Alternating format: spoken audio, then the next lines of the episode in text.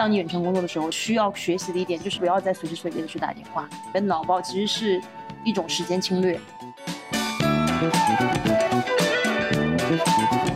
我们要效率干什么？这世界有这么着急吗？你会被雷公劈吗？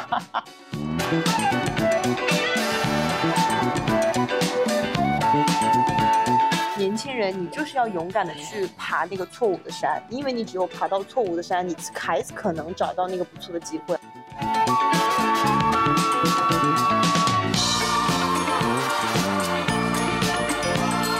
大家好，欢迎来到这一期的海岛工位。那我现在呢，就是在巴厘岛来跟大家录这期节目，然后我们面前是泳池，然后我们现在是坐在草地上跟大家聊这一期节目。那今天呢，我左边这位呢就是 Nick，他最近呢就在互联网上非常之火，没有，没有在互联网上面很火、啊自称啊。是曾经是上海徐汇最帅光头，你承认吗对不起，我住静安。？OK，然后呢，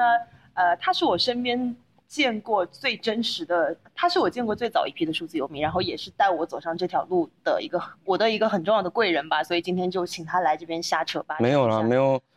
没有什么贵人，就是你信用卡丢的时候借钱给你的人。OK，那我们就先自我介绍一下，怎么样？我是 Nick，我是一个台湾人，但是在内地工作了十年，然后呢，十年之后就发现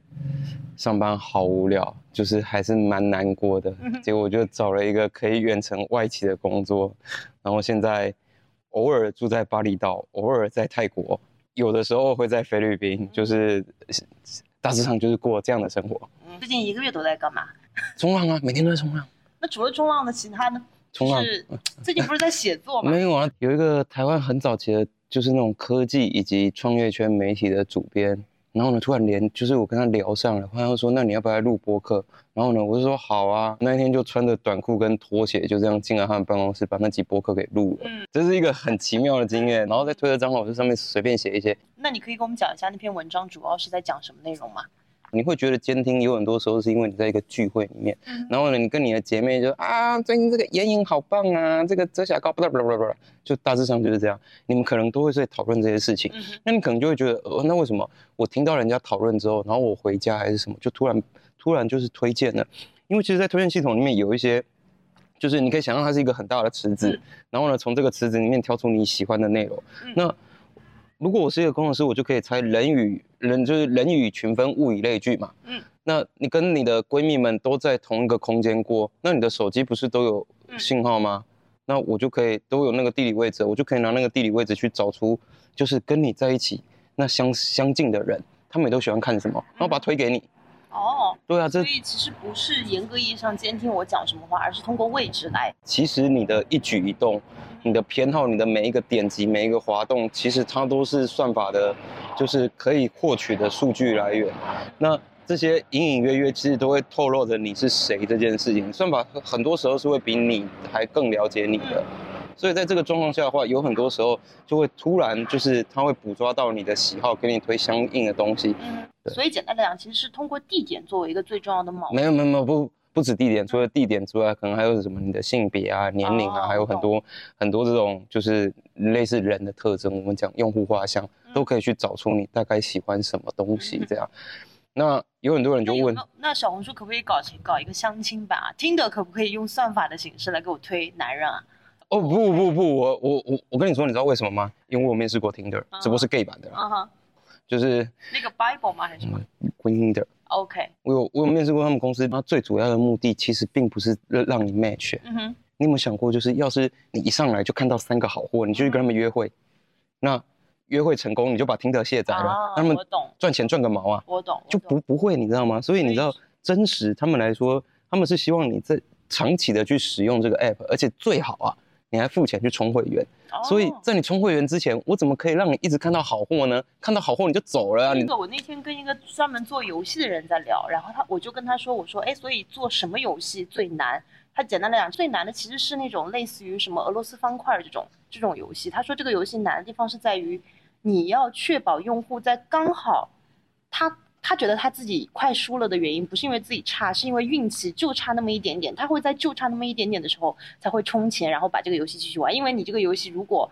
就是他输的太惨了，其实他就不会玩了嘛。这不就跟各大平台在控制这些博博主一样吗？你的一开始啊，就是从一百粉涨到一千粉，哦，好舒服啊，很快就涨到一千到一万，好像还不难，一万以上发现有点困，难你。知道我一万到两万有多难吗？一万到我在一万到两万的时候，我差点放弃了。然后，那然后你可能差点放弃之后，你可能到了某个点之后，哎，好像又变快了一点点，你又嗯突然开心了起来。然后过一阵子发现它又变慢了。游戏跟就是算法在控制博主，其实也是类似的的概念，是就是这阵子爽一点，嗯下一阵子不爽一点这样。懂。啊，就跟你开那个盲盒一样啊，嗯偶尔总是会开到一点不一样的。住在上海其实挺大的一个困扰，就特别爱玩手机，然后玩了一天手机下来，我就会觉得整个人非常的浑浑噩噩。那你觉得哦一个人想要生活的好，他应该怎么样去？因为你一方面我其实也很想要享受那个算法给我推的那个便利性嘛，但我又觉得说我长期被那个算法所控制，其实我找不到我的附近，就是我的生活完全是跟小红书长得一样。这事情啊，基本上大致上是这样的，就是那个我们常常在讲同温层或信息泡泡这件事情，它背后是是有原因被设计出来的。就是你知道，当我们在那个远古时期啊，人类还是一群就是不大不大会用工具的呼呼黑黑啊，就是还还在上面跑来跟田野里面跑来跑去的时候，呼黑黑是什么了？就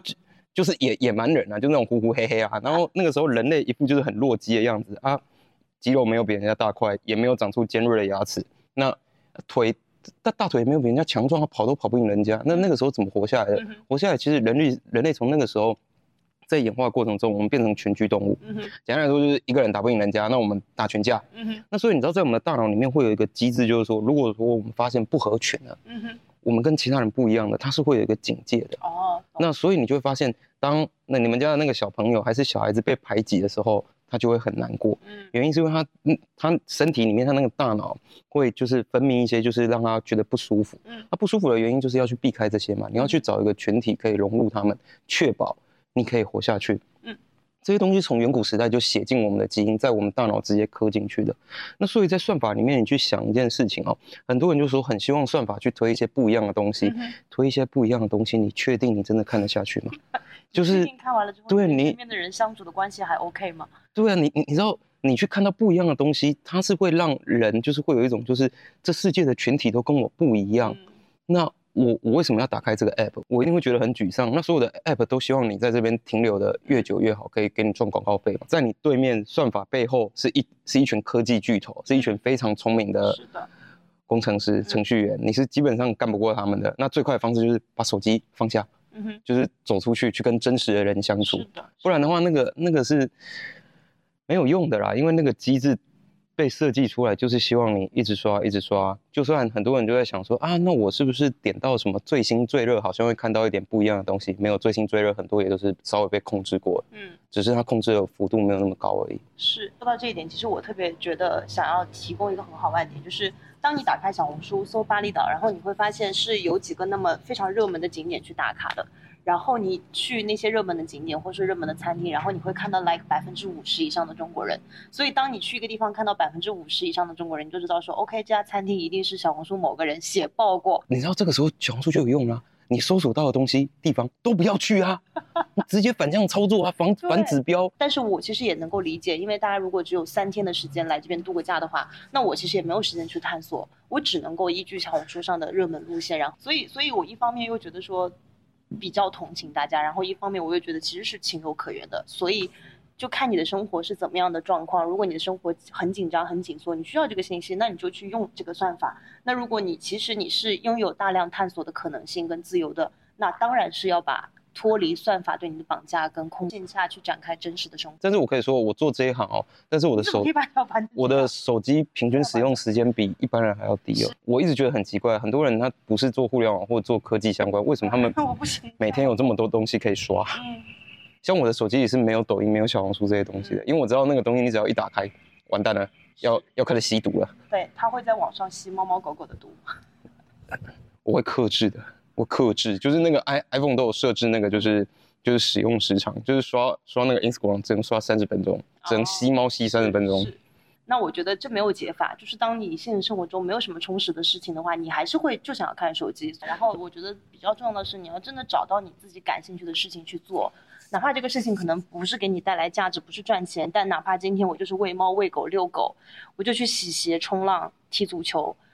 这个东西可能会让你觉得你自己当下的生活是有意义的。啊，其实其实就是这样，就是你要去从事某一些娱乐啊，嗯或者是从事某一些运动的时候，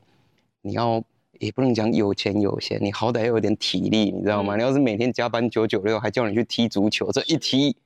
咱们这不往生都有都都有点难呐、就是大家就是你知道那种人，就是站着说话不不腰疼，是的，就是说你你今天呢、我我个人认为，其实你刷刷手机也没有什么不好啦。如果说你今天已经很累了，你希望透过这些就是稍微娱乐一下，那是 OK 的。就是你只要控制在一定范围里面，你不要成瘾就好了。我们以前在小红书工作的时候，真的会看到有的用户使用时长四小时，他在给女主播打赏，你别管。对，他可能他可能在给主播打赏还是干嘛 然后然后我跟同事聊这个，他说：“哎呀，这是咱们金主爸爸，你知道吗？咱们广广告可能都靠他点，对，薪薪水都是靠这些用户来的。就是就是他用是可以用，但是你要知道，就是说不要太去沉迷它就好。就跟现在有些人哦，他会说就是不要让小孩子用用手机，我真的真真的很极端呢、我会说不可能的，你呢？”这个不让小孩子用手机，他有一天有朝一日拿到手机的时候，你知道吗？就很像那个，就是几十年没吃过炸鸡，突然吃到炸鸡觉得真香，就开始狂吃。我说你还不如从小就跟他讲怎么跟手机好好相处。他说这辈子不可能不用啊。那很多人说短视频不好，但是未来小孩子长大，他一定是现实生活中越来越多短视频，那你就跟他说不好，这是一件很很奇怪的事情。就跟今天世界上所有人都在都在用用什么，例如来说都在用电。嗯，然后呢，都在用就是所谓文明的交通工具，例如来说会搭会搭车。然后你今天跟他说啊，不行啊，这个搭车啊，你都没脚没有运动，这个脚会就是肌肉萎缩，所以你都要走路。我想想都不合理，你知道吗？嗯因为你会跟整个文明社会就是越来越远，越来越远。我本来是想问你一题，就是说，如果你有小孩的话，你会让他从小就看手机吗？还是就是你要去创造一个更香的东西，让他知道就是比比手机啊还要还要好，你知道吗？嗯哼，就是说，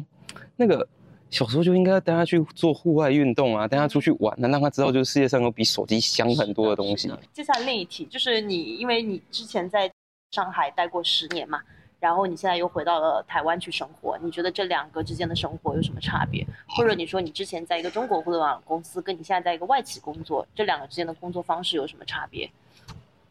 呃，我觉得这分两个议题哦，就是台湾生活节奏比较慢嘛，然后生活生活就是压力也也没有那么大，然后我又住在这种海边这种地方，每天早上起来，大家第一件事情就是 呃，冲浪吗？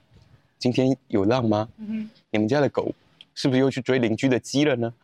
对之类的，不然就是哎、我家我家猫怎么不见了？就是大致上就是这样，就是你比较不会有人在跟你讨论，就是说什么，就是我要飞黄腾达，然后不然就是那个那个我今天今天是阿里是 P 七，我要升个 P 八之类这种事情，没有人在跟你讨论这件事情，就是所有人就是很自然，然后也不会有太多的比较，也那你觉得两边的年轻人有什么不同？例如来说，我以前在上海的时候，会经常有时候吃饭啊，人家介绍，比如说啊，这个是咱们徐总来了，嗯，徐总来了，然后不然就是 这是咱们优秀的工程师啊，那个 P 八啊，年薪百万啊，那之类的。但是你知道你在台湾讲这种话，大家会觉得谁啊你？你谁呀、你你你你你为什么会用金钱跟薪水在衡量一个人，并不会说你可能没有钱，人家就比较看不起你。就像我们以前生之前生活在台东的时候，你有钱没钱，大家都是人呐、你会得到基础的尊重啊。但是在这种状况下，就是你说台湾人比较安逸也比较好。那你觉得？那你觉得你在中，呃他现在是 OK，你的也是 OK。那你觉得你在中国大陆生活了十年，你觉得你最大的收获是什么呢？开火箭呢、就是开火箭，开开火箭呢、是真的啊、就是呃，我怎么说？呃，我是学计算机出身的，然后呃，我这样说好了，一个 A P P 如果说每天有十万用户，呃，好像也都不会有人讲这种话，因为大家会认为，嗯，十万嘛而已。而。已嘛，嗯台湾可以进排行榜前十名。嗯哼，对，大概大概就是这个这个级别这样，所以它的市场差距很大，而且你可以去经历很多公司的嗯。快速成长，那个机会事实上是，嗯，经验跟机会是蛮蛮宝贵的，因为在台湾活一辈子都不可能有那种都不可能有那种机会，那是不可能的啦。嗯，对，但是这有好也会有坏，因为例如来说，在上海或在互联网公司工作，那工作压力本身就比较大，然后你可能会生病啊，我到现在有的时候还会半夜醒过来，觉得我手机在响。嗯，对，很很多人都会有这个毛病。懂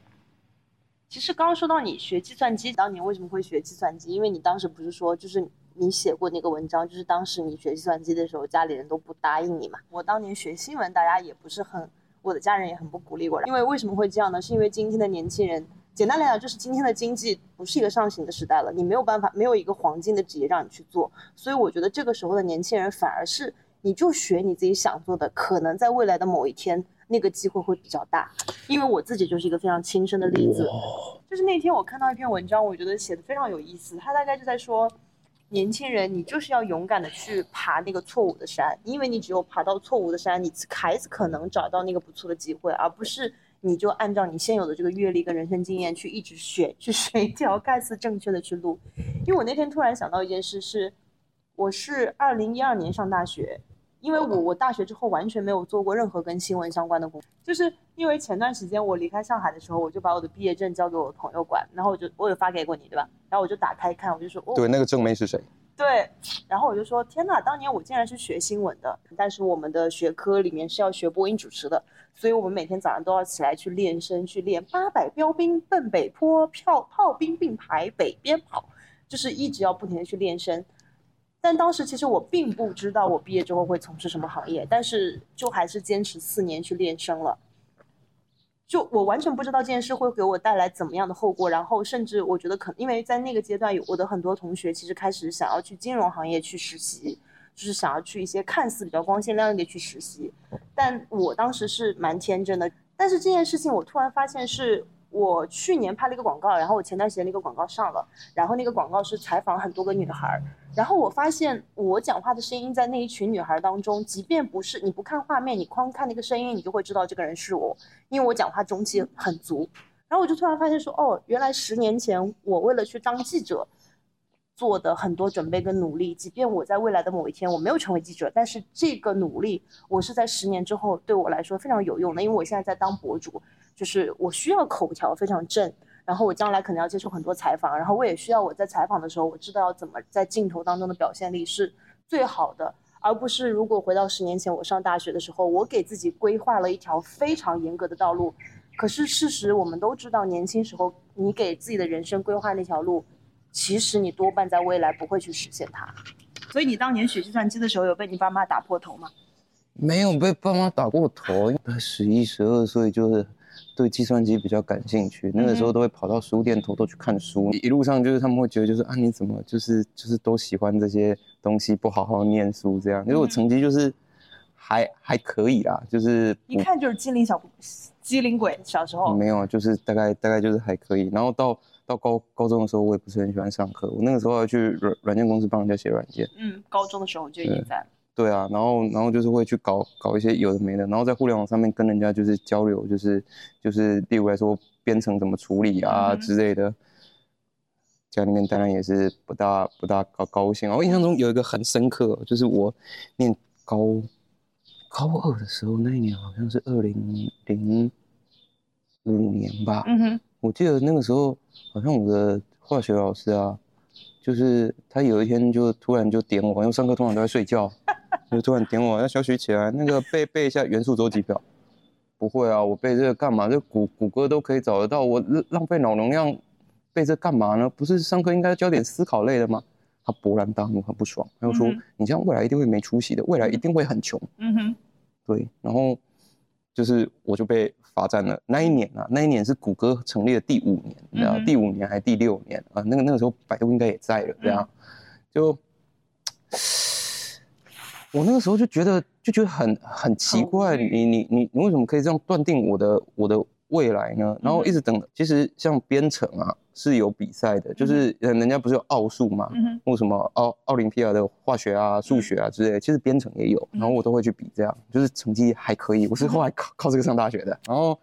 那个时候那个时候就是我要填计算机的，因为你知道台湾其实不是计算机。是并没有很盛行，它比较盛行的是类似那种电子机械，然后不然还有物理系，因为念物理系可以去台积电工作，去台积电当科学家，就是负责就是那个芯芯片怎么刻啊之类，那需要很多物理系的人。然后老师就说啊，那个为什么不去做做这些呢？就一定要做做这种工作呢？就我那个时候经常都会听到这些，但是我不想理你们，嗯，我就想做啊，不然怎样？嗯，然后我就去做了，然后有有今天，我现在回头过来看，有的时候想一想，我们这话老师实际上也是蛮奇怪的一件事情。他说我未来会很穷，但是后来想一想，如果就薪资上面来说的话，我薪水至少是台湾老师的十倍到二十倍以上。嗯哼，对，因为台台湾老师的薪水一个月大概就六千块人民币吧，六千多。但是你你如果回回过头来，你在想这件事情，就是他们在做的是一件事情，事实上叫预测未来。嗯，因为人会有过去的经验，然后去看未来是怎么样，嗯就跟现在有一些小朋友啊，都说我长大想要当 UP 主，你知道吗？想要或者是就是理当小红书博主，当小红书博主，然后很多家长就很反对啊，就是呃不行啊，你不能这样做啊，这未来你一定会没出息啊，你怎么比比得过人家啊？你怎么知道他比不赢人家？嗯，你知道时代是在是在演变的，有有很多时候，你的老一辈跟给你建议的人，实际上他们可能在他们出社会过几年之后，他们就不会再接受薪资了，他们大概就停在那个地方，就时空就冻结了。嗯在不真的不会有什么改变哦。而且就是我年过三十，我就发现，尤其是我的同学们，他们有小孩之后，因为他们生活重心就在小孩上面，嗯哼，所以他们接收新的资讯的时间就非常少，他们就冻结在那个地方，一直等到他们小孩子长大的时候，大到可以跟他们吵架，他们已经嗯冻结十几年了。嗯哼，所以，当你可能去看你的家长或者是一些长辈的时候，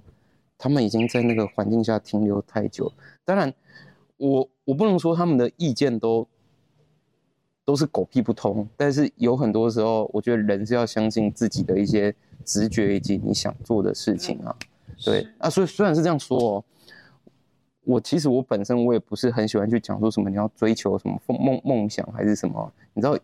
台湾话有有一句话就是那种你要先顾顾好肚子哈、哦，才可以去顾顾佛祖，你知道吗？嗯就是肚子就是你要生活上面没有没有疑虑啊，至少你吃得饱，你才能才才可以去追求精神生活啊。这个我就不会对那种就家境很贫困或者是他可能有一些困难的人讲这种话，这非常不负责。嗯。就是说，你如果说你家境还可以啊，各方面都还 OK，那、你就可以去做。说到这个，我突然就是就是想要插播一个习性反应，因为我最近会发现说，一个人身上其实是有很多习性反应的。比如说，你作为一个女生的习性反应，可能就是你不愿意去主动；你作为一个中国人的习性反应，可能就是你遇到一件事情，你就很想要吃苦耐劳，或这个习性反应就是我今天就不吃苦耐劳，我今天就不管我爸妈的意见如何，我就是要想怎么来就怎么来。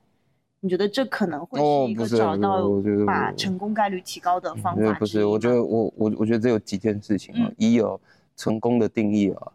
本身就很广泛，而且它很复杂，你知道吗是？就是说，我觉得你可以把成功换成就是去做自己喜欢做的事情，因为你知道成功是有很多时候会有一些世俗成功的标准哦，你是个是个有钱人，嗯，或者是一个就是或者是帅哥，或者是说你是一个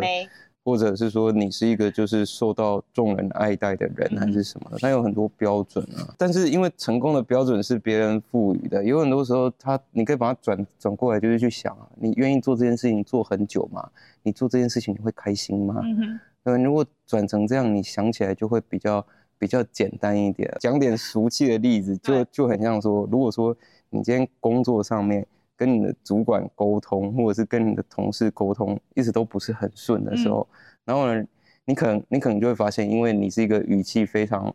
缓和的人，嗯。或或者是说你是一个比较比较那种就是呃比较往内缩的人，你就比较不敢表达自己的意见，所以你就会发现啊，你不不表达自己的意见，你会拿到 A 结果，但是你可能你可能哪一天不小心，你可能就突然强硬了一点，还是怎么样，就发现哎，好像会有另外一个结果出现，你会有一个新的经验产生。然后有新的经验产生之后，你才有办法去对比啊，这这到底是怎么一回事，而不是说，诶，很多人都说 A 不好啊，所以我就要走走向 B。所以我跟你讲，有时候你你去选 B 啊，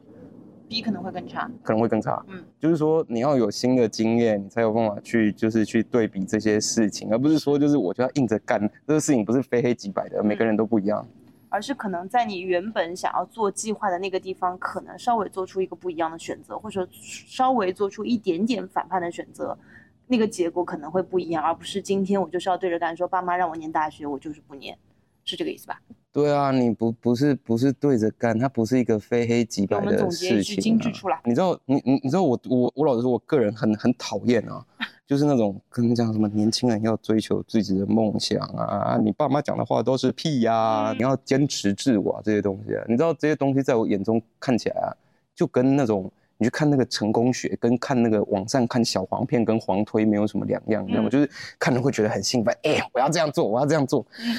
但是实际上它后面的议题其实都很大。嗯哼，它后它后面例例如来说，你所谓的成功是什么？是你想要获得其他人的关注，嗯哼，还是你想要生过过怎样的生活？那你今天你想要去反抗它背后是怎样的东西？它都是一个很很复杂的事情，是它实际上会忽略了很多很多的细节嗯跟一些很模糊的东西在里面。但是模糊的东西是最重要的，而不是说那种这跟那个做 MBTI 一样啊，你就是 I 人啊，你就是 E 人。但是你知道，你把世界上的人分成十六种，这样对吗？嗯哼，可能会有一点道理，嗯但是你知道，它里面其实人跟人会有很多细微的差距，嗯哼。那你的 MBTI 是什么？早就忘了，真的很很久很久没测了。就是请问一下，脱离了这种不上班或者是之前九九六的生活，现在感觉怎样？是很爽吗？你知道我两个生活状况下的我啊，所以你觉得我爽吗？没有啊，我 我怎么我怎么知道这要问你啊？你不能简单用爽来形容啦，我觉得是逐渐知道自己想要什么。因为我现在也并没有说一天到晚都在家里躺着，然后在海滩边喝椰子、游泳，就我已经工作到最近工作到尾椎骨有点痛，所以这个爽不是说我现在不工作了，完全在家里躺着，而是现在我做的很多事情都是我自己想做的事情，然后我觉得这个非常非常重要，甚至我觉得我身上。我们我们说业力，中国人很喜欢说业力，就是我觉得我身上仍然有很强的业力跟习性反应。就比如说，我就是觉得一件事情，我就是要，如果我想要做它的话，我就是希望我一天七乘二十四小时都坐在那个地方，我想要迅速的拿到一个结果。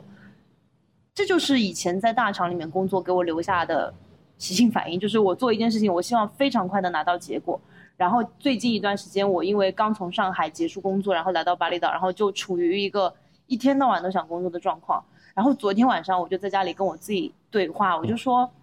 就是这个东西不是你以前在小红书在字节里面，你两个月就要拿到一个结果，这是病得治。对，就是你你已经不在那个环境里面，你两个月不拿到结果也不要紧。而且我问我自己说，你现在这些事情你喜不喜欢？然后我就跟我自己说，我喜欢，每件事情都是我选择我自己要做的，所以他慢慢做就也没什么关系，因为我现在做的事情都是我选择的，所以他可以不用出结果。这个过程本身我非常非常的享受。我你知道我现在最疑惑的是说，哦，真的真的是你都已经没有没有那种主管或者是没有 OKR 压在你身上，你还会这么认真哦？对啊，我从小到大就是这样啊，就是我是一个不会玩的人，我我是一个安徽人，你知道吧？就是安徽人是你在一岁到十八岁之前，你的人生目标就只有一个，考上好大学。如果你没有考上好大学，你的你你的整个家族都会因为你蒙羞，这是真的。所以我我我从小到大都是一个非常就是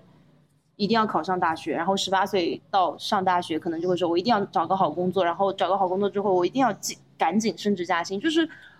我我不能说安徽人吧，我就说我吧，就是我从小到大就是以这样的东西来驱动着我的。所以照你这样讲，那你接下来要学习的事情是学习如何耍废，是吧？如何当废人？那你觉得我有进步吗？啊、没有，最最最近有点退退步了。最近就是还这么喜欢工作，对啊，我因为我最近不是工作到尾椎骨痛嘛，昨天晚上工作到十点半，然后你知道在乌布，你十点半在一个地方工作，然后那个地方就真的一个人都没有，然后我就一个人骑车回家，然后我就跟我自己讲说，OK，你一定要去仓谷爽几天，然后然后就跑来了。然后我就跟我自己说，我现在就是躺平，有躺平列表，我躺平列表就可能是每天要散步两个小时，每天要喂三次猫，要喂三次猫，然后要去上两节瑜伽课，然后你只有一天当中做到这些，你的人生才会。所以你看，就是非常紧绷的人，就连松弛也需要学习。甚至有一天，有一个人就跟我说啊，我觉得你好像讲好松弛啊，我是不是可以找你邀请录一期松弛的播客呢？然后我就跟他说他，应该要咬我吧？他，然后我就跟他说，对不起，我觉得你不了解我，我一点都不松弛，我只是我只是比较快乐跟乐观而已，但我不是一个松弛的人，我就是那那种连玩都在讲说，就我前几天去学非洲鼓了，首先学非洲鼓这个过程非常好玩，但是我学学学，我还是回家路上我就在想说，这么好玩，是不是可以写一篇文章发小报童？这么好玩，不用，你不要，你不要想小报童，你小报童已经拖拖拖多久了啊？我在这里向订阅我小报童的粉丝们，我觉得先说一声抱歉，然后二我会立刻进度赶上来，然后我不会让第一批购买我小报童的朋友们失望，我将功补不过。不会啦，不会。你知道大大家大家第一批买的都是抱抱着慈善机构的心情，你知道吗？就是没事没事，我接下来今年下半年会有猛货在路上了，OK？就是哎，但是但是我也蛮好奇的，因为是当博主，你都不知道未未来会发生发生什么事情。但是你去大厂里面工作，你再怎么样，至少大概也就是那样。那、你怎么去克克服这一段东西啊？这应该这这应该会有个会有个心理过程吧？就是那种，嗯，我怎么我现在好穷啊？会不会饿死啊？嗯，我觉得我先说我是怎么克服的好了。我觉得首先一，在我刚毕业的那段时间，我非常挤着头，我都要留在大厂里。然后甚至在我工作的某一个阶段，非常非常痛苦，就是痛苦到那段时间，就是已经那个抑郁的情绪让我已经有躯体反应了，就是我可能会吃不下饭、睡不着觉，然后太阳穴很痛，就是已经到这种情况，但是我依然不愿意辞职，因为我就是跟我自己说，我只有先把这个履历变得漂亮，然后我才有可能通过这个履历再跳到另一家大厂里。然后我给自己的人生是有这种非常严格的规划的。那到去年为什么会离职的一个很重大的原因，我觉得依依也是非常清楚的知道我在大厂里面能拿到东西，我觉得我应该已经拿到了。然后如果再继续待，已经没有办法像以前那么快的能够拿到结果了，所以就觉得说这个游戏应该暂时打到第八关，可能就到此为止了。那是不是可以要去看看别的路？但我去年辞职的原因倒还没有说看看别的路，就是当时的状况真的太差了，然后所以当时完全没有想着说要干嘛，完全就是太累了，我就想歇着。所以有很多人问我说：“啊，你是怎么可以？”就是有很多人会觉得我很有战略性的在看这件事情，完全没有。然后接下来以下的这些路，我觉得都是我走一步撞一步，走一步撞一步做出来的。但是，嗯，首先我是上过很多年班，然后我是在做内容这件事情上是有专业的背景，然后也有专业的时间经验的人，然后也有过一些专业的方法论在里面，所以我做后面的这些事情，它也不算是误打误撞，因为简单来讲，我不是一个做内容有天赋的人，我是一个专业做这些年做这些事十年的人，所以后面的这些事就只是因为我擅长，然后我开始在做而已。哎，但是你那个时候不会觉得压力很大吗？因为知道知照你这种小镇做题家个性，他不会觉得啊没钱怎么办？没有固定收入，嗯，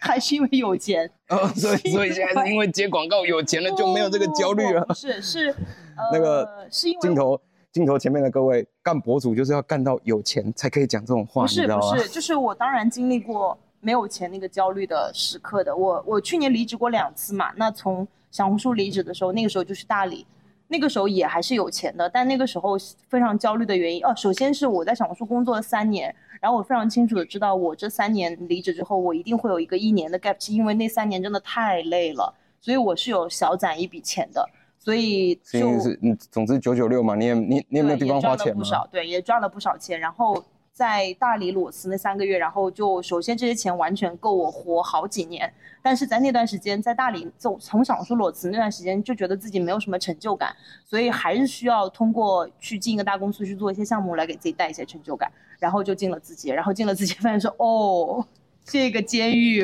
我嗯我可能出狱过一次，可能对，可能没有小红书这么累，但是其实也大差不差、啊。对对，然后就离职了，然后那个时候就钱还是不缺的，但是在那个阶段，其实就是我在泰国那个阶段嘛，其实对于钱非常非常焦虑的原因，不是说我明天就没钱了，而是那个时候对自己的职业规划路径就是，首先一，我不可能成为一个数字游民，然后我不可能靠着一台这台电脑就可以活下去，我如果要工作的话，我就要迅速的回到上海去找一份工作，但那个时候我又清楚的知道，我这一旅行可能就是一年两年在路上。所以那个时候的焦虑就在于说，哦，我又要玩两年，这两年又不可能会有收入，所以是因为那个的焦虑。但是后面逐渐我其实有很多不用上班也可以有收入的方法嘛，所以就渐渐的知道说，哦，不用着急。好了，所以归根究底还是要有钱。还是要有钱，没错了。但是我依然有经历过那个焦虑的部分啦，然后我也没有办，我也没有躺平，而是尽己所能的去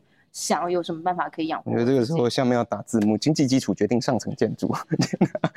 富二代，但但我可以讲，就是我离职一年了，然后我小红书离职时的那笔钱，到现在并没有减少，就是那个钱是一直在往上加的，然后并且那个钱是用不掉的，其因为我用一笔就赚一笔，用一笔就其赚一笔。实这个事情哦，我觉得要变成就是你想过怎样的生活，你知道人活着啊，嗯，只要能够吃饭啊，那想一想就是有地方睡啊，吃喝拉撒啊就够了嘛。嗯，那你知道其实其实你如果撇开一些你呃。假设来说，你可能住在上海，你可能要去跑趴，要去 party，不然就是你要上班，上班总是要穿的偷偷蹭到你后面这样显得穿的穿的漂漂亮亮的，那你就会有额外的花费。哎，那你脱离那个场域之后，或者是你生活越来越变简单之后，你就发现啊，一个月花不了多少钱啊，好像饿不死嘛。然后呢，这个时候你就会发现，有的时候你可能会有很多工作机会，例如来说，你可能去做博主啊，还是说什么的，其实接接一支广告，可能大概就是这样，你一个月接个几支。然后呢，你可以去做自己喜欢做的事情，你也可以活着。嗯但我觉得这个前提是因为你会刨除掉一些就是很很花钱的事情。你知道以前我在上海的时候都有买过大衣，现在想一想他上海的房租两万块一个月，是两万八。好贵。对我那个我那那个时候我想到就是那个时候我人生中吃过最好吃的饭都在上海静安区音乐学院的那栋房。这不是重点。那个时候我想说我我现在回头看，为什么我那个时候会去买买一件八千块钱的大衣？你跟大一有什么关系啊，姐？哥，对，结果能够你啊，我比较能够理解。你买大衣干嘛？你要那劳什子要什么用啊，宝玉？年年年轻不懂事嘛，啊啊啊！小红书看多了嘛，就后来想一想，哎，八千块现在是我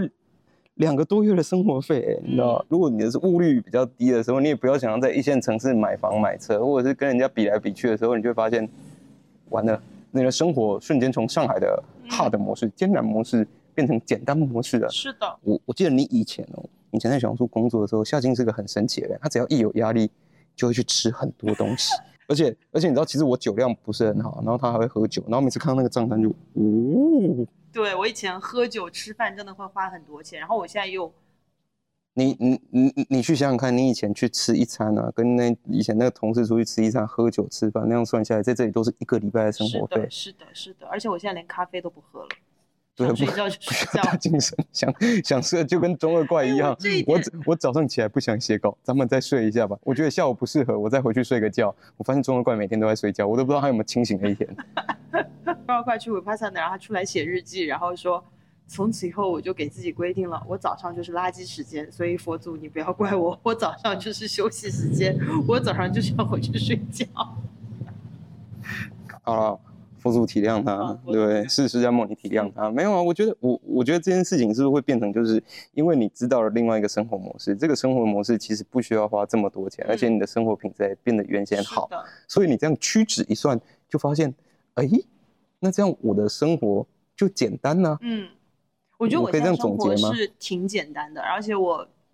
包括我昨天晚上甚至还在想，就是我以前是一个非常外向的人，然后就特别需要跟人待在一起，但我现在是一个其实挺内向的一个人。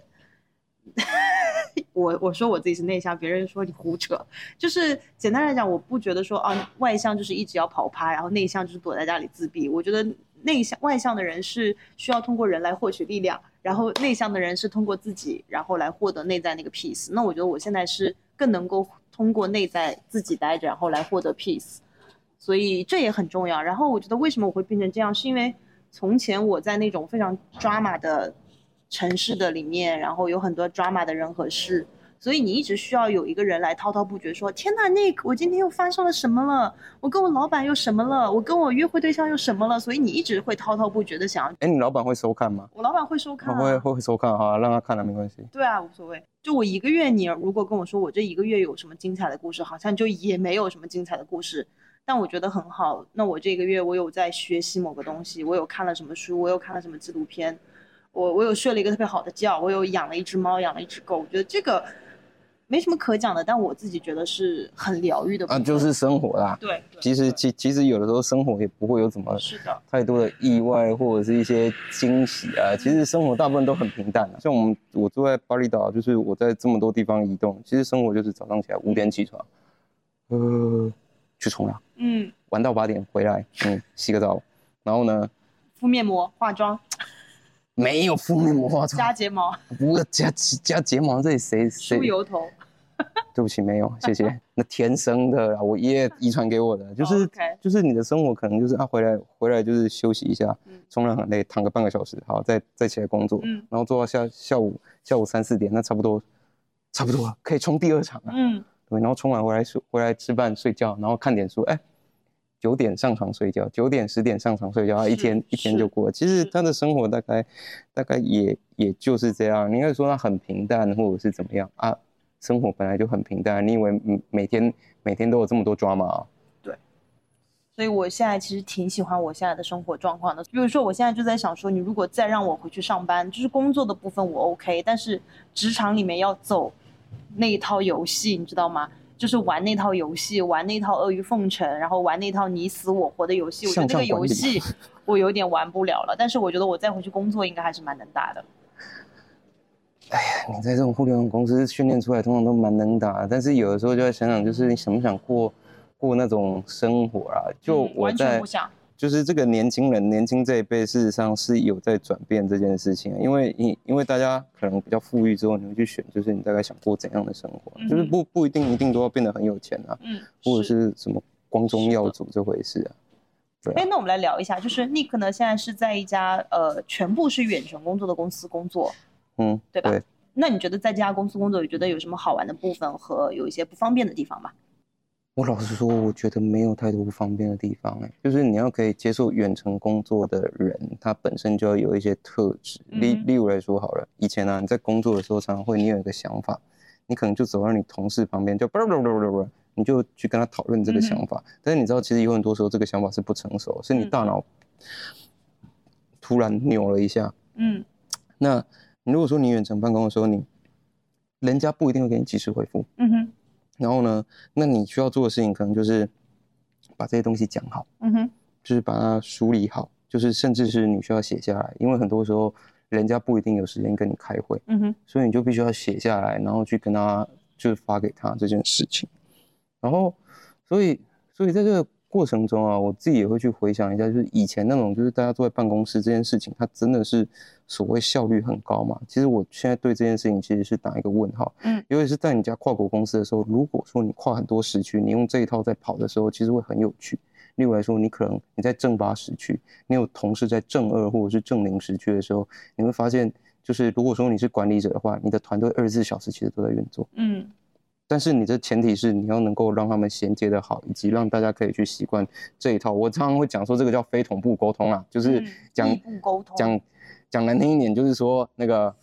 不要老是想要直接打电话给人家，好好写下来，好好想清楚再发给人家。然后咱们呢，就是群里面讨论讨论，如果真的有分歧的地方，咱们再拉个会。然后呢，很很多人就觉得啊，这样一来一回是不是就是会变慢？其实不会，其实很多时候是很多人在开会讨论的时候，他根本就不知道自己在想什么。是的，而是说，如果说你本身就是大家都是带着心里面就是有一些想法进来讨论的话，那个会议可能十五分钟就结束了。是的，那原先你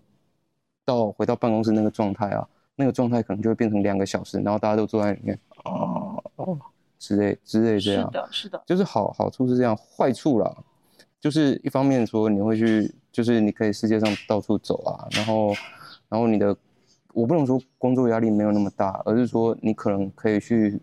就是换不同的环境啊，你可以去冲浪，可以让自己有舒压的舒压的空间。那坏处就是有一些人他们需要在办公室里面去交朋友，嗯就是工作是他结交朋友的一个管道。嗯，只要你是远程办公，就不会有这件事情。是的，就是你最多你只能到其他国家去去见你在那个国家的同事，然后你就离开了这样，因为嗯毕竟来说你拿的是旅游签证，你也不是住在那边。那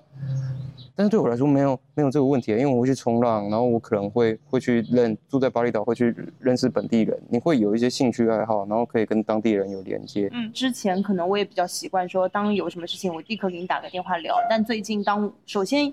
我倒不是在践行这种原则，而是意识到，当我做自由职业的时候，我的时间很宝贵，因为我的每个小时都是我自己的。如果我不跟你来打电话，我可以有很多事情来做。那比如说昨天就有个合作方给我跟我说，我们可不可以约个电话会议？然后我就直接说，你要约我电话会议是做什么？如果你想要让我跟你合作一个策划案的话，那是不是可以请你把你的策划案的部分直接写好给我，然后我们可以约个十分钟的会议来直接聊这个方案有哪里是需要修改的地方，然后哪里是我觉得我们棒棒的地方，我觉得这个是当你远程工作的时候，其实需要学习的一点，就是首先一不要再随时随地的去打电话。你有什么想法，我们就带着诚心的想法去聊。你有什么东西需要我来确认，那你就告诉我，而不是随时随地让别人给你脑包，因为没有准备的脑包其实是一种时间侵略。啊就啊就人家人家就是现在工作完去吵人家干干，但是不是所有人都习惯这种模式啊？因为我自己也会去做管理者，我就会知道说有些人其实不适合的，他可能就是特别喜欢打电话，然后他打就是他可能新进的员工打了几次，就说就就被我念了。我说那尊重人家的时间，不要动不动那么打打电话。我现在正正躺在泳池边，谁想接你电话？来聊孤独的这个话题，你你会觉得有孤独感吗？但是你去上班也有啊。啊，对啊，其实是上班的时候你不会有那种孤独感的原因，是因为你的那种外在的嘻嘻哈哈会消解掉你内心的孤独，因为你没有一个人的时间了。很多人谈远程工作、谈孤独这件事情，其实是，啊，这个是一个生活形态。你自己想想看，以前啊，当你就是固定上班的时候，你有八个小时，加上通勤，加上被你了，再加上就是回回家骂老板，你可能会有十二个小时都被工作占满了。那今天你没有被工作占满的时候，你就发现你空闲的时间很多。那这个空闲的时候，你可能又是自己一个人，或者是你会出去玩。那怎么安排这些空闲的时间，会变成一个很大的课题。这就跟你之前就说我不知道怎么耍废一样，他就是需要学习啊。就是对对有些人而言，就是他如果说他有空闲的时间的时候，他可能反而不知道怎么办。嗯，那我说到孤独，倒不是就是物理距离上要跟人家贴贴，就我讲的孤独，就是因为首先去数字游民这个工作方式的人，这个生活形态的人还是少的，所以你会发现说，当你走在数字游民的这条路上，你会发现你其实只能够跟同样跟你在践行这种生活方式的人有很多共同的话题可聊，因为你会发现你以前那些同事在跟你吐槽老板、吐槽同事，然后要买什么东西，然后这些话题其实你完全不再感兴趣啊，人。的生活圈都会有都会有一个群体啊，都会有个群体。那你的状态就是让你脱离一个群体，嗯啊啊，你没有找到新的群体啊，本来那个新的群体就是会慢慢慢慢长长出来的啦。那个那个，我觉得那个孤独感都是慢慢慢慢，它可能会被消减啊。一方面是说你可能会认识新的人啊，会有新的经验啊；另一方面就是你可能也比较，因为这需要练习啊。耍废有很多时候，你当当。数字游民，你会也会要需要自己一个人出去玩，这些都不在你的经验库里面，所以你才会才会有这种感觉。这样，总之你久了之后，你就会去认认识一群跟你很相似的人，但是他需要时间啊。毕竟来说，你之前上班上上十年呢，都快十年了吧？嗯，有。那我就再说一个实际的问题，那就是数字游民，大家一直比如说你只能在这个国家待两个月，那在亲密关系上怎么去找到伴侣？然后或者你身边的数字游民们，他们都是伴侣去出游，还是说他们？一个人也 OK，譬如说我现在就是完全没办法再约会，就是因为我只能在这个国家待两个月，我跟谁去约会？有很多人就是他当数字游牧的人，他也可以在一个地方待很久啊。嗯，就是所谓 digital nomad 是他不需要去进到办公室里面，他也可以去回家，就是在在家里面办公啊。我觉得这都是个人的选择。你要在巴厘岛待很久，你也是可以待很久哎。或者是说你要在世界上，我对啊，那那是那是你不想，这就是个人选择。你想不想 settle down 啊？就是这样而已啊。这个其实是一个选择，哎，这这并不是说什么你当 digital nomad 啊啊，这个就很难，没有，嗯，没有这回事。你不觉得上班更难吗？你想想看，你在互联网公司，每天上班就是被被被碾压，就是你看，待会儿你想想看，你你被你你被碾压十二个小时，那不成？你觉得每天被碾压十二个小时会比较容易去认识新的人，有新的体验，还是你现在？现在有比较多空闲的时间，可以去有新的体验。我觉得这个这个本身就是一件很很奇怪的事情嘞。嗯，其实这么讲好了，是因为在你十二个小时被碾压的过程当中，社会会给你匹配很多人让你认识，所以在那个阶段你是不需要主动去认识很多人的。但现在在我这个阶段，你需要主动去认识这个人。你需要主动去社交才能够认识人，但是偏偏我现在又是一个不出去社交的人，所以你就会发现说，哦，我是真的没朋友。我现在冲浪治百病啊，去冲浪就会认识人。你可能会有一些兴趣爱好或者是之类的东西，它会让跟人跟人之间会有一些连接。那工工作只是其中一种啊，所以我才说耍废是个技能，你知道吗？就是耍废，你可能例如来说爬山会有山友啊，然后就是你爬山就会去认识一些人，去冲浪会认识一些人，就很像你去上一些什么 cooking lesson 厨艺课也会认识一些人。那本来就是，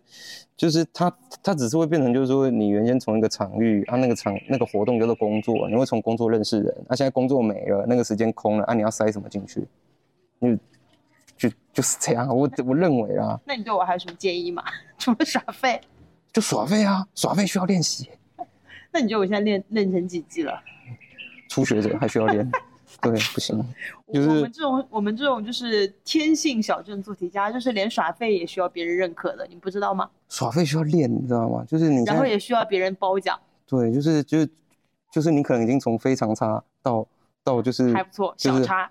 应该说 OK，嗯哼，然后呢从 OK 呢到不错呢，还有一段路路要走，还要、嗯还还要继续更废这样。嗯，那什么叫很废？顶级废是怎样？也不是也也不是顶顶级啊，我这样我我这样我这样说好了，你现在有办法半天不回消息吗？可以啊，我半天不回消息是 OK 的。半天脑中不想工作，啊，那不行。啊，对嘛？嗯，嗯啊，你那你可以半天不想冲浪吗？啊，可以啊，那你可以半天不工作吗？可以啊，算你厉害。对啊，都可以都可以躺躺着就这样躺半天。尤其是那种很忙碌的人，他会很习惯，就是我的生活中里面有一些东西，嗯那我要去抓着它。嗯，就是你一旦放开它的时候，它会来到一个新世界，然后呢，人会恐慌，不知道这背后是什么。那但是这还是那个、啊，你要有一些新的经验，你久了之后，你就会发现，把它放开它，摆烂一下，嗯耍废一下，哎，好像不会怎样啊。嗯。所以他有新的经验啊。及就是我我是一个连摆烂也要找意义的人，就是当你处于一个在玩的状态里面，其实有的时候反而你会有一些很不错的想法出来。因为我在刚到巴厘岛的时候，那段时间我在玩，我在玩的那个原因是因为我得了新冠，所以我就不得不玩，所以那个时候就每天出去全职玩耍。但那个阶段啊，反而做出了很多事情，因为你就是一天到晚在玩，然后你就有一些很好玩的想法，然后你到了晚上就 人人要有大脑要有新的对刺激了。对，所以你到了晚上反而就是很自然、很轻松的把那些事情做出来了。所以到现在我也有另一套理论，其实就是我们大脑其实有左脑跟右脑嘛，就是有意识跟潜意识。就是当你真的不去严格的去想啊，这件事到底要怎么做，而是用一种非常玩乐的状态，那个时候其实你的潜意识才会给你一个 maybe 更高级的指令，然后告诉你你自己真的喜欢什么，然后给你一些很不错的 idea。我觉得没有想的那么复杂。我觉得很大的问题就是因为你太紧张了，然后太紧张的状况下的话，那你就很不放松。那你知道嗯有些事情是你要放松，你才会就是有办法想得出来。就是人的大脑不是线性的，不是我一直吹它就哦、嗯就一直上去了，哦我想它事实跟你聊一上是上上下下的。，就是就是因为我最近就一直在研究，就怎么跟你的大脑去运作嘛。就比如说我们的大脑其实就不擅长去记很多事情，所以你就不要用，呃，一个大脑去记你每天要做什么东西。比如说我现在就跟我自己说，我现在就是想要五点钟起床，你的大脑就会帮你做得到。因为 Nick 就是我见过最自律的人，你是怎么可以做到这点的？这问题太大了吧？没有什么自律这件这件事情，你知道吗？你知道这因为我去看了一个 TED Talk，那个 TED Talk 就在讲说，怎么样通过跟大脑合作的方式，让你的工作效率变得更高。我从来不在意工作效率，我从来不在意啊。嗯，日子能过就好，在意它干嘛？为什么什么事情都要讲效率呢？你不觉得这样很累吗？我就不能废一下吗？我就不能做慢一点吗？做慢一点会被雷劈吗？雷公会打我吗？还是怎样？OK，我喜欢这个回答。很哎，你以后可不可以每周都跟我聊一次这样就是的天啊？就是说就是为什么要提高效率？对啊，为什么你你你去想想看，为什么你要提高提高效率呢？你玩几个小时之后会死吗？嗯，雷公会打你吗？不会啊。你走走在路上会跌倒吗？也不会啊。那为什么你要这么这么讲求这件这件事情？你知道，其实当我们一直在讲求 performance 这件事情啊，就效率这件事情的时候，它背后隐含的是说，你如果没有效率的话，你就会被社会淘汰，或者是说你就做不出好东西。嗯哼，但你转过来想一下啊，这些效率很好的人，他、是有做得很好哦。你知道那个螺丝哦，就是那个大脑如果绷得太紧的时候，它反而事情没有办法做得做得很好啊。你要让它有有一些弹性，你知道，该废的时候还是要还是要废一下。那至于有关自律这件事情，这个我只能说那是生活习惯啊，嗯就是就是你如果说习惯早睡早起，按、你的生活有有一个规律的时候，就是你的身体会有习惯，啊，你本本来就会进到那个规律的生活里面。例如来说，我就是长期都有练瑜伽，那长期也都有冲浪，明天早上带我练瑜伽。嗯，可以啊，所以你就不会去熬夜，嗯因为你会发现，你长期在一个身体比较好的状况的话，你只要一有一点点差错，你的身体会告诉你说这样不 OK，嗯你会觉得非常的疲累，或者说你会觉得整个人状态都不好了。那这个东西它就会反过来，就会变成它就是一个机制一样，它跟你讲这样做不 OK。嗯但是你知道，你如果说你每天作息都不正常的时候，你的身体没有办法感知到这些事情。嗯哼我我我根本都不是靠靠这些东西，说什么我告诉我要五点起床，我的身体是五点自动起床。所以就是插身再插是没有反应的，哎，对，你对就差生考太多次不及格也没有什么反应。对没有没有什么反应的，真的啊，没电了啊，对我的这个没电，但你那个一直是有电。真的哦。嗯，我们要效率